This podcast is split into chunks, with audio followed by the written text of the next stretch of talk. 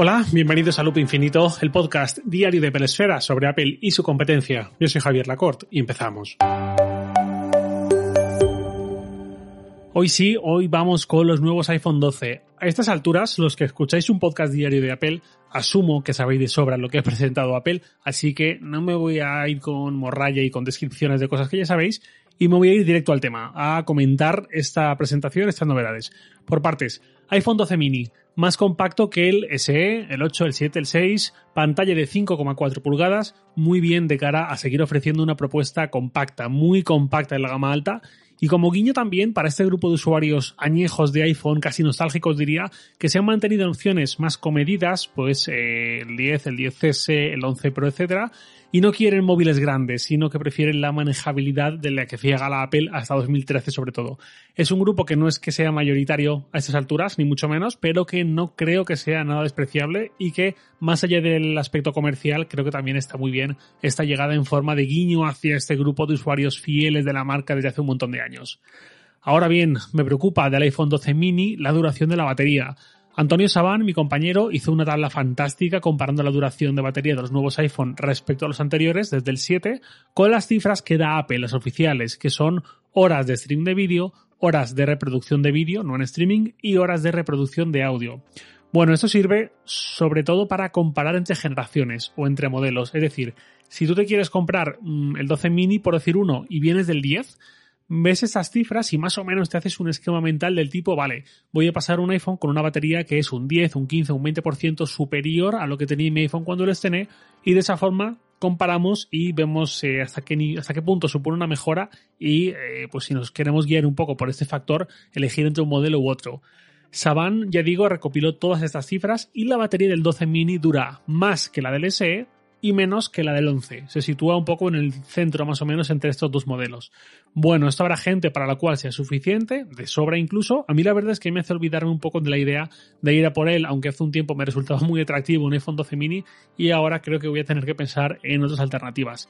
Por lo demás, poco que comentar, mucho que celebrar con este modelo, un teléfono muy apropiado. Vamos con el 12 Pro Max. Este móvil trae algo nuevo aparte de la cámara, materiales, etcétera, ya iré con eso, que es el crecimiento de su pantalla, de las 6,5 pulgadas a las 6,7. Esto hace al teléfono un poco más alto, 16 centímetros, ahí es nada, y un poco más ancho, casi 8 centímetros, pero eh, al mismo tiempo también es un poco más delgado que el 11 Pro Max y casi casi igual de pesado, apenas 2 mm, gramos más que el 11 Pro Max. Este aumento de diagonal lo encuentro incluso conveniente, porque ya nos hemos acostumbrado mucho a pantallas muy grandes, cada vez más, y ahora que entre 5G, tarifas de datos ilimitados que hay en el mercado, servicios de vídeo en streaming, videojuegos en streaming, aunque Apple ya tal, ya me he quejado mucho de esto, Apple Fitness Plus, veo mucho uso potencial como para no apostar por una pantalla así de grande, sobre todo para el usuario un poco más entusiasta o de mayor consumo multimedia, por así decirlo. Más cosas para celebrar, los Pro, y solo los Pro, tienen ahora 128 GB de almacenamiento en su modelo base. Yo he escuchado quejas sobre que hasta ahora esta base era de 64 GB, y a ver, no me hubiera parecido mal realmente que Apple hubiese seguido otro año con 64 GB, porque no tiene nada que ver a lo que teníamos en 2015 con el iPhone 6S y aquellos mm, miserables 16 gigas. Eso sí que era de juzgado de guardia. Eso lo criticó un montón en su momento porque realmente estabas pagando mucho dinero por un teléfono mm, que acababa de salir de absoluta gama alta y enseguida te podías ver en problemas y el, te estaban forzando en exceso a pasar a un modelo superior. Ya digo, eso lo critiqué mucho en su momento, pero lo que teníamos hasta ahora, los 64 gigas, me parecían algo bastante aceptable. Si bien es cierto que puedo entender el punto de quien dice, mira, teléfonos de 1000, 1200 euros, casi, dame más. Así que bueno, para celebrar en cualquier caso que Apple haya ampliado a 128 GB, que ya realmente es una cifra bastante generosa. Y una cosa que no es para celebrar es que el 5G, que llega a los modelos de cualquier país que no sea Estados Unidos, es el 5G a medias, es 5G light, por así decirlo, ya que el 5G de banda milimétrica, que es como el 5G top, el que equivale prácticamente a la fibra óptica, sobre todo en cuanto a capacidad de proveer de ancho de banda a muchos dispositivos conectados a la misma antena, esta variante del 5G no llega a teléfonos que no sean de Estados Unidos. La banda milimétrica es lo que se usa en bandas de altas frecuencias aplicadas en entornos muy densos, donde hay mucha gente conectándose a la vez, como pueden ser estaciones de tren, eh, aeropuertos, palacios de congresos, campos de fútbol, etcétera. Este tipo de entornos en que hay mucha, mucha gente en un mismo recinto, en un mismo espacio y eh, todo el mundo quiere conectarse. Esto, por ejemplo, mm, quien esté acostumbrado, quizás el ejemplo más obvio sea un partido de fútbol, está muy acostumbrado a que no puede hacer prácticamente nada cuando está eh, en el descanso, quiere mirar algo en su móvil, quiere enviar alguna foto, quiere hacer algo así, cuesta muchísimo conectarse. Se supone que el 5G de banda milimétrica responde a esta problemática y ayuda a que todo el mundo tenga una buena conexión porque hay ancho de banda muy ancho, más que suficiente para todo el mundo. Pues ya digo, solo los iPhone 12 de Estados Unidos incorporan esta banda. Esencialmente al resto de clientes vamos a tener que comprar los iPhone 12 sin este componente, que de hecho se puede ver si vais a, quiero decir, es, visible, si vais a apple.com, a la web de Estados Unidos, veréis las fotos promocionales del iPhone 12 y en él veréis en un lateral una banda, una muesca lateral de otro color, un, fragmento de lateral, pero en cambio si vais a apple.es, por ejemplo, la web española, esa banda no está. Eso que eh, muchos durante la presentación pensaron si podía ser Touch ID, ojalá y tal, pues bueno, eso es esta antena. Luego también quería comentar eh, en qué posición quedan ahora los iPhone en cuanto a su esquema de precios. Esto es algo que me llamó mucho la atención hace un año cuando Apple presentó los iPhone 11 Apple hizo algo que fue reposicionar al iPhone 11 el modelo de 6,1 pulgadas y pantalla LCD respecto al resto. Un año antes, eh, la posición del iPhone 10R como iPhone mm, inferior, por su propio naming, por su nombre comercial, estaba ubicado como algo inferior a lo que eran los otros dos, que eran los Pro, que eran los potentes, etc. Eh, no los Pro exactamente, porque eran 10 y 10 Max, pero me refiero a los eh, high-end, por decirlo de alguna forma. Al año siguiente, 2019, Apple cambió un poco el orden y aunque hizo algo muy poco habitual en Apple, que es meter un iPhone de menor tamaño como mejor y más caro que el que le precede, eh, con el 11 Pro respecto al 11, eh, espero que esto no me esté quedando muy confuso. Eh, ya digo, Apple reposiciona el iPhone 11 como el iPhone de base, el que tienes que mirar. Hace un, un año antes quizás ese iPhone era el 10S y no se entendía bien, quizás su precio era demasiado alto para ser tomado como base, o el 10R parecía demasiado a la baja, mientras que con el 11, con una circunstancia de marketing, esto se solventó en buena medida. Ahora lo que tenemos es que el iPhone base vuelve a ser el 12 y hay una versión descafeinada que es el 12 mini. ¿Cuál es el problema, entre comillas? Que el 12 mini es el que hereda el precio que tenía hasta ahora el 11. Es decir, ahora tú por 809 mm, euros accedías a un iPhone 11 de 6,1 pulgadas. Ahora accedes a un teléfono bastante menor y creo que el mercado, el grueso del mercado ya no está para teléfonos tan pequeños como este y ahí vamos a empezar a ver problemas de cuál me compro, el 12, el 12 Pro, pero no quiero optar al 12 mini aunque sea el más barato, aunque sea el precio que yo tengo acostumbrado quizás por este motivo, porque el grueso del mercado está adaptado a pantallas bastante mayores. Entonces, eh, por lo que tú hasta ahora tenías un iPhone 11, ahora tienes el 12 mini, lo cual implica una pantalla en un tamaño bastante menor, pero también es cierto que tienes una pantalla OLED que hasta ahora no tenías y pues otras mejoras, con lo cual cada uno va a tener que hacer un poco sus esquemas y ver qué le compensa más. Si conformarse con el tamaño del 12 mini ha costado ahorrarse unos euros por el camino o de seguir un poco más allá y alargar el presupuesto y subir a un 12, un 12 Pro o 12 Pro Max en última instancia. Tema de cargador eliminado. Eh, hicimos, eh, hemos hecho un episodio que va a salir hoy jueves a lo largo de la mañana, del mediodía más o menos, hora de España. Eh, mi compañero Javi Paz y yo, Javier Pastor, sobre este tema. Si bien es cierto que no hemos hablado únicamente de Apple, sino un poco de a raíz de este movimiento de Apple, de cómo encaja en la industria y qué está ocurriendo con asuntos como este.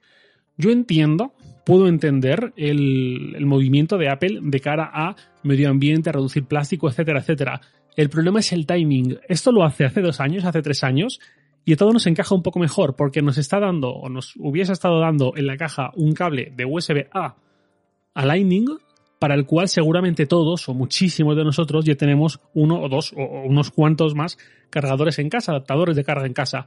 ¿Cuál es el problema? Pues lo que ya se ha comentado mucho, que ahora tenemos ese cable USB-C y no todo el mundo tiene mm, adaptadores de sobra ni mucho menos USB-C eh, con ese conector para enchufar a la pared en casa eh, porque es algo pues mucho más reciente eh, los iPhone no han tenido hasta hace dos días como aquel que dice y por ahí viene cierta problemática. Dicho eso, es un poco lo que comentaba con el MagSafe. Apple yo creo que te da este cable por darte, porque lo que realmente quiere es que todo el mundo empiece a subirse al carro de la carga inalámbrica con MagSafe, da unos argumentos bastante buenos y mm, tenemos que también replantearnos en cierta forma lo que entendemos hasta ahora de la carga.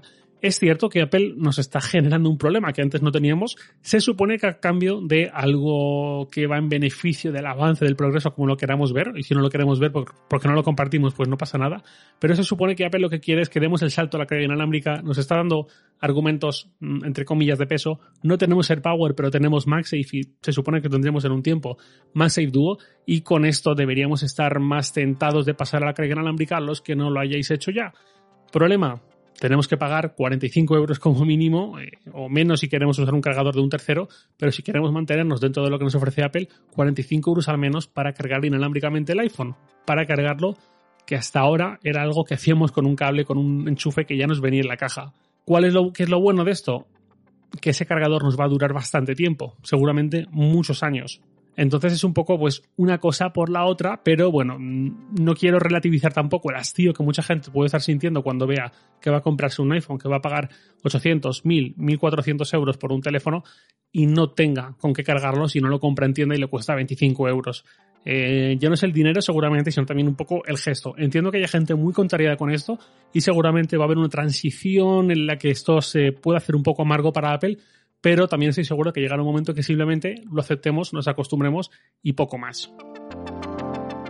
Y luego, como resumen, conclusión de todo esto, es la eterna pregunta que ya varios de vosotros me habéis hecho, que es, ¿merece la pena cambiar? Bueno, yo aquí os digo un poco lo de siempre. Cambiar teléfonos que tienen un año de vida, es decir, cambiar un iPhone 11, un 11 Pro, un 11 Pro Max por uno de los que han sido presentados ahora, pues bueno, cada uno tiene sus hobbies, se gasta el dinero como quiere y no pasa absolutamente nada. Ahora, incentivar a ello para quien no lo tenga muy claro, yo tampoco lo voy a hacer. Quien tiene un iPhone 11, 11 Pro, 11 Pro Max, tiene un telefonazo que sigue siendo plenamente vigente a día de hoy y mm, no aconsejaría per se a alguien cambiárselo. Eh, sobre todo, ya digo, si no lo tiene claro, creo que los plazos, los años de vida útil de un iPhone son mucho más que uno, más que dos incluso. Eh, y ahí entra un poco el equilibrio entre lo que a cada uno le apetezca estar a la última, por así decirlo, y eh, pues bueno, lo que le apetezca gastar todo este dinero o no. Yo ya digo, mm, ¿a quién le aconsejaría un poco más específicamente dar el salto? Pues sobre todo a quien quiera una de estas dos cosas. Una, o, o, bien da un uso prácticamente profesional a la cámara, a la fotografía, y por ahí puede estar más abierto a pasar a un 12 Pro Max, que tiene novedades interesantes, o bien al que quiere un cambio de tamaño. Y esto se desdobla en dos cosas. Por un lado, el que quiere un iPhone lo más grande posible y el 11 Pro Max ya le parecía hasta pequeño, pues bueno, araña un, par de pulgadas más, lo cual pues puede no estar mal para quien quiera un iPhone muy, muy, muy grande. Y sobre todo, el que quiere un iPhone de gama alta, o más o menos de gama alta, y eh, quiere algo muy muy compacto como tenía en su momento casi con los 3GS, 4, 5, 5S, etcétera, etcétera. Por un, poco más de tamaño va a tener un iPhone de 5,4 pulgadas en forma de mini a la última, que le va a durar un montón de años y seguro que está fantástico. Por lo demás, se me hace difícil, me cuesta mucho aconsejar cambiar así porque sí. Em, más allá de lo que he dicho, de tamaños y demás, creo que no hay grandes factores que impulsen al cambio, como podía ser, por ejemplo, lo comenté hace poquito, el iPhone 7 Plus en su momento, que venía con aquella cámara modo retrato en pleno auge grande, grande, grande de Instagram. Eh, vimos algo con un potencial grande, con un uso en el día a día muy llamativo, muy compartible con otros y mucha gente se inclinó por el 7 Plus por ese motivo, porque tenía algo que el otro no, no tenía, no podía tener y mm, daba unos resultados muy tangibles. Ahora mismo, pues tengo más dudas. Veremos qué pasa dentro de un año, pero de momento creo que no recomendaría hacer este cambio así porque sí. Y eso ha sido un poco todo por hoy. Mm, mañana voy a tener un episodio con unas preguntas y respuestas que no me van a caber. Tengo que ver qué hago porque esto se me está, eh, superando un poco por momentos. Eh, pero bueno, de alguna forma lo resolveré. Y nada más, lo de siempre. Os lo en Twitter, arroba jlacort. Y también puedes enviarme un mail a lacort.sataka.com. Loop Infinito es un podcast diario de Pelesfera, publicado de lunes a viernes a las 7 de la mañana, hora española peninsular, presentado por un servidor Javier Lacort y editado por Santi Araujo. Un abrazo y hasta mañana.